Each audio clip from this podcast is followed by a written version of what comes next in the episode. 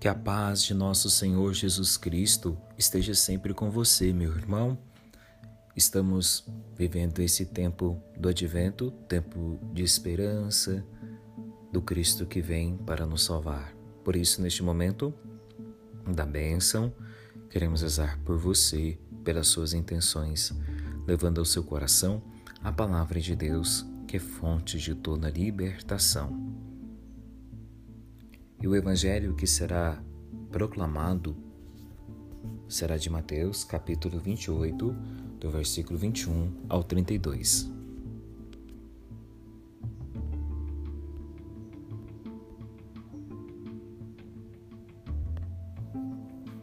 Naquele tempo disse Jesus aos príncipes dos sacerdotes e anciãos do povo: Que vos parece?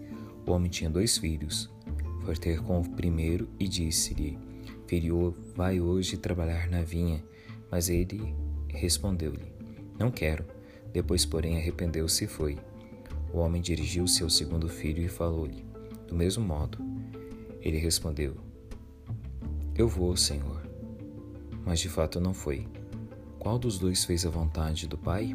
Eles responderam-lhe: O primeiro. Jesus disse-lhe: Em verdade vos digo os publicanos e as mulheres de má vida irão diante de vós para o reino de Deus. João Batista veio até vós, ensinando-vos o caminho da justiça, e não acreditastes nele. Mas os publicanos e as mulheres de má vida acreditaram. E vós, que bem o vistes, não vos arrependestes, não acreditando nele.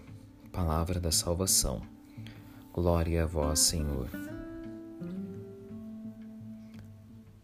Amados, somos convidados à conversão. Conversão não é uma mera mudança de vida, mas uma transformação dos nossos pensamentos, das nossas atitudes, dos nossos sentimentos. Precisamos estar convencidos que Jesus Cristo é o Senhor da nossa vida, para que, diante da proposta dele, possamos iniciar esse processo de conversão que não é fácil esse processo de conversão só acontece quando nós colocamos Jesus como centro da nossa vida e quando temos a coragem de fazer esforços para que possamos moldar a nossa vida a partir dos princípios dele. É aquilo que o apóstolo Paulo nos falava na carta aos Filipenses: Tende em vós os mesmos sentimentos que havia em Cristo Jesus. Por isso, hoje, convido você a buscar esse caminho interior da conversão. Desça sobre você a bênção do Pai, do Filho e do Espírito Santo. Amém. Meu abraço a você que me acompanhou pela Gemirim FM, demais plataformas de áudio. Meu abraço a você que é dizimista, muito obrigado pela sua ajuda. Estamos evangelizando Graças à sua generosidade, meus parabéns a todos os aniversariantes do dia de hoje. Até amanhã, se Deus quiser.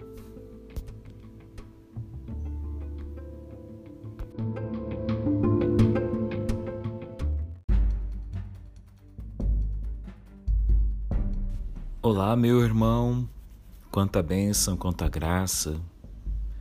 Deus sempre reserva para todos nós maravilhas. Por isso, neste momento da bênção, vamos adentrar diante da presença dele. Em nome do Pai, do Filho e do Espírito Santo. Amém. O Evangelho é força vital para a nossa caminhada, pois redescobrimos a beleza e a bondade do Senhor Jesus Cristo.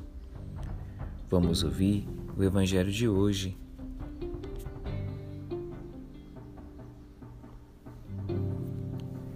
Mateus capítulo 1, do versículo 1 17. Genealogia de Jesus Cristo, filho de Davi, filho de Abraão. Abraão gerou Isaque, Isaque gerou Jacó, Jacó gerou Judá e seus irmãos. Judá gerou de Tamar, Fares e Zará. Fares gerou Esrom, Esrom gerou Arão, Arão gerou Anibape. Anibape gerou Nazon. Nazon gerou Salmão. Salmão gerou Raabe. E Boz. Boz gerou Ruth. Obed, Obed gerou Jessé. Jessé gerou rei Davi. Davi, da mulher de Urias, gerou Salomão. Salomão gerou Roboão. Roboão gerou Abias. Abias gerou Azaz. Azaz gerou Josafá. Josafá gerou Joroão. Joroão gerou Osias. Osias gerou Joatão. Joatão gerou Acás. Acás gerou Ezequias. Ezequias gerou Manassés. Manassés gerou Amon. Amon gerou Josias. Josias gerou Jeconias e seus irmãos no tempo do desterro da Babilônia. Depois do desterro da Babilônia, Jeconias gerou Salatiel, Salatiel gerou Jorobabel, Jorabel gerou Abiudel, Abiudel gerou Eliakim, Eliakim gerou Azor, Azor gerou Sadoc, Zadok gerou Aquim, Aquim gerou Eliud, Eliud gerou Ezear, Eliezer gerou Matã, Matã gerou Jacob, Jacob gerou José, esposo de Maria, da qual nasceu Jesus, chamado Cristo. Assim, todas essas gerações são de Abraão a Davi, 14 gerações de Davi são do desterro da Babilônia, 14 gerações do desterro da Babilônia até Cristo, 14 gerações. Jesus Cristo, filho de Davi, filho de Abraão, palavra da salvação. Glória a vós, Senhor. Abraão, nosso pai na fé, a fé desvenda-nos o caminho e acompanha os nossos passos na história. Por isso, se quisermos compreender o que é fé, temos de explanar seus percursos, o caminho dos homens crentes.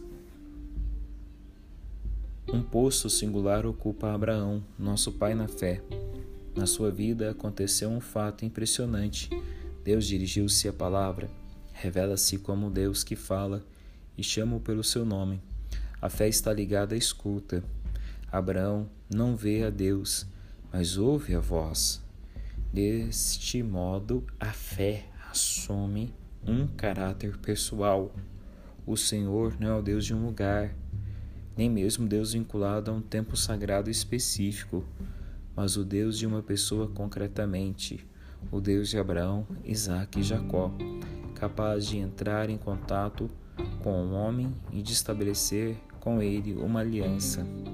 A fé é a resposta a uma palavra que interpela pessoalmente, a um tu que nos chama pelo nosso nome.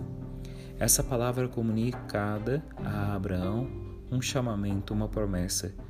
Contém antes de tudo um chamamento a sair da própria terra, um convite a abrir-se a uma vida nova, o início de um êxodo e encaminha para o futuro inesperado.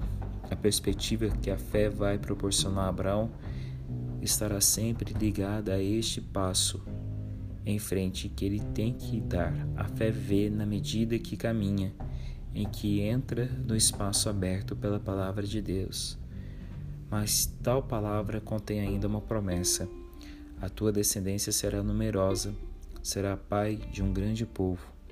É verdade que a fé de Abraão, enquanto resposta a uma palavra que a precede, será sempre um ato da memória Contudo, essa memória, sendo memória de uma promessa, torna-se capaz de abrir o futuro, de humilhar os passos ao longo do caminho. Assim, está intimamente ligada à esperança.